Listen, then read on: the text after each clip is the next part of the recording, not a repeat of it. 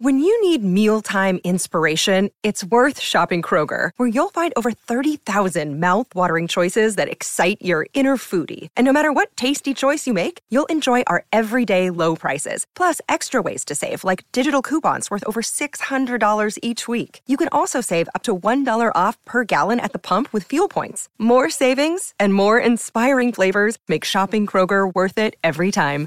Kroger, fresh for everyone. Fuel restrictions apply. ¿Habías notado que el color del papel higiénico suele ser blanco? Pero esto no siempre fue así. De hecho, los papeles higiénicos de colores aparecieron en los estantes en la década de 1950. Las personas compraban papel rosa, azul, amarillo, verde e incluso negro porque estos tonos hacían juego con el interior de sus hogares. Pero eventualmente muchos médicos comenzaron a asociar el tinte de los papeles higiénicos con mayores riesgos para la salud. Además, este no permitía que el papel de color se descompusiera tan rápido cuando se tiraba, lo que aumentaba el riesgo de obstruir las fosas sépticas. Esto hizo que los precios minoristas y de fabricación fueran demasiado altos en comparación con el papel blanco básico, y eventualmente la demanda comenzó a caer. Y ahora echemos un vistazo más de cerca a estos patrones. A la mayoría de las personas probablemente no les importen las decoraciones cuando se trata de su papel higiénico. Sin embargo, estos patrones aún existen. ¿Pero por qué? Bueno, hay varias opiniones. Algunos dicen que es solo por marketing. Los fabricantes utilizan una decoración bonita para que sus productos se vean más agradables estéticamente y también para hacer que los clientes asocien su marca con la elegancia y un estilo de vida lujoso. Otra explicación es más práctica. Estos patrones esponjan el papel, lo que lo hace más absorbente. Hablando de esponjosidad, ¿te has preguntado por qué hay papel higiénico tan áspero en los baños públicos? La respuesta más obvia es que el de alta calidad es más caro. Además, las empresas prefieren comprar rollos gigantes de papel de baja calidad porque deben cambiarlos con menos frecuencia. Esta decisión también ayuda a prevenir los robos. Sí, algunas personas roban papel de los baños públicos. ¿Has notado que los interruptores de luz en los baños públicos generalmente se colocan afuera? Bueno, no es una coincidencia. Las constructoras lo hacen por razones de seguridad, porque, como todos sabemos, la combinación de electricidad y agua es peligrosa. Y los interruptores están conectados a la corriente, por lo tanto la electricidad fluye literalmente a través de ellos. Por supuesto, los que son instalados apropiadamente tienen un montón de precauciones de seguridad, pero la mayoría de los constructores prefieren no correr riesgos. El Reino Unido tiene reglas mucho más estrictas para la seguridad con los interruptores de luz en comparación con Estados Unidos, por eso, si vives en Londres, probablemente encontrarás interruptores fuera del baño con mayor frecuencia, pero la mayoría de los baños en Estados Unidos cuentan con circuitos eléctricos independientes. Esto proporciona seguridad adicional en caso de una descarga eléctrica accidental. Cuando se produce un cambio en la corriente eléctrica, deben apagarse automáticamente. Hay tantas posibilidades increíbles de iluminación en este mundo, pero ¿por qué los semáforos son rojos, verdes y amarillos? Bueno, resulta que hay una explicación razonable.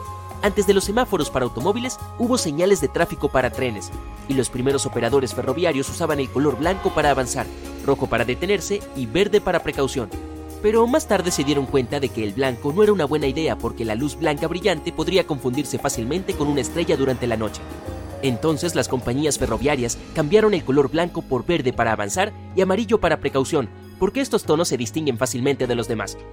Finalmente, esta tradición se extendió a los semáforos para automóviles y se convirtió en un estándar. En cuanto al color rojo, tiene la longitud de onda más larga, lo que significa que los conductores pueden verlo desde una distancia mayor que otros colores.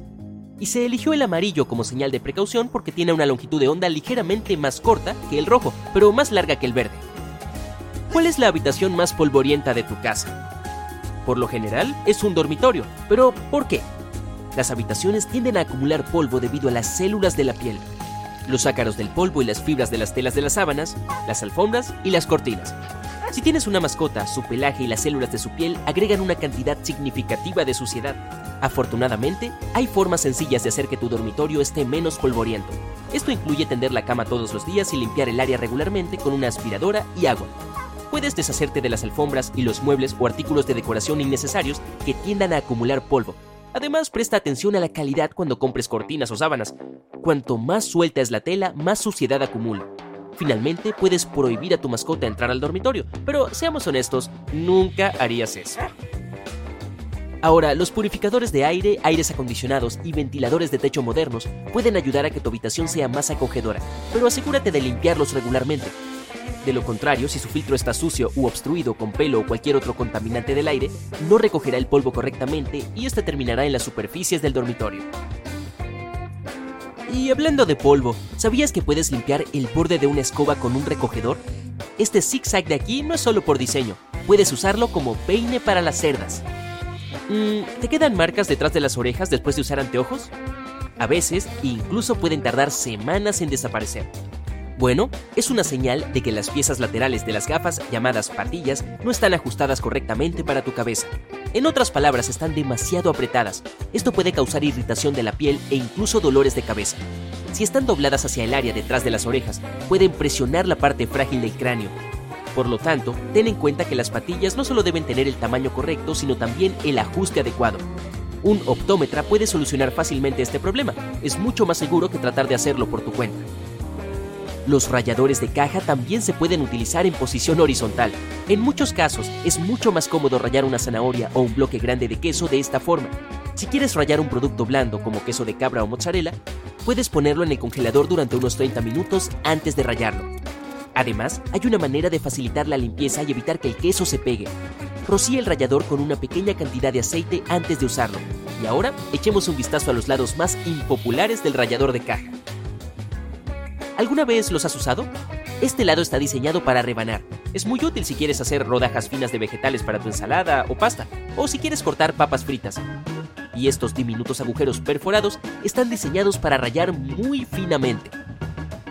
Sí, los ralladores son bastante útiles para el próximo consejo no relacionado con la comida. Si tienes un presupuesto limitado, puedes comprar jabón súper barato para lavar, rayar una pequeña cantidad y ponerlo en la lavadora en lugar de usar jabón para lavadora en gel. ¿Sabías que puedes cambiar la forma de abrir la puerta del refrigerador? Aquí hay bisagras.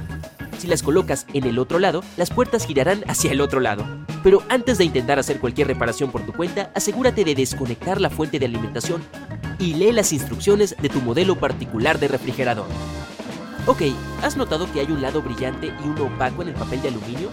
Mucha gente cree que importa qué lado se usa hacia arriba o hacia abajo y que el lado brillante atrapa mejor el calor, pero de hecho no hace ninguna diferencia. El proceso de fabricación hace que los dos lados se vean ligeramente diferentes, pero ambos cumplen su propósito por igual.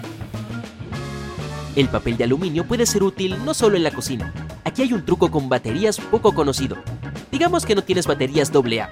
No te preocupes, usa una batería AAA que es más pequeña y un poco de papel de aluminio. Simplemente colócalo en uno de los extremos. Esto funcionará porque las baterías AA y AAA tienen el mismo voltaje. ¿Y sabías que los recipientes de comida china para llevar pueden desplegarse y convertirse en platos? Todo lo que tienes que hacer es desmontarlos por los dos lados y la gravedad hará el resto. Por cierto, este tipo de contenedor de cartón solía llamarse cubo de ostras, porque originalmente fue diseñado para guardarlas.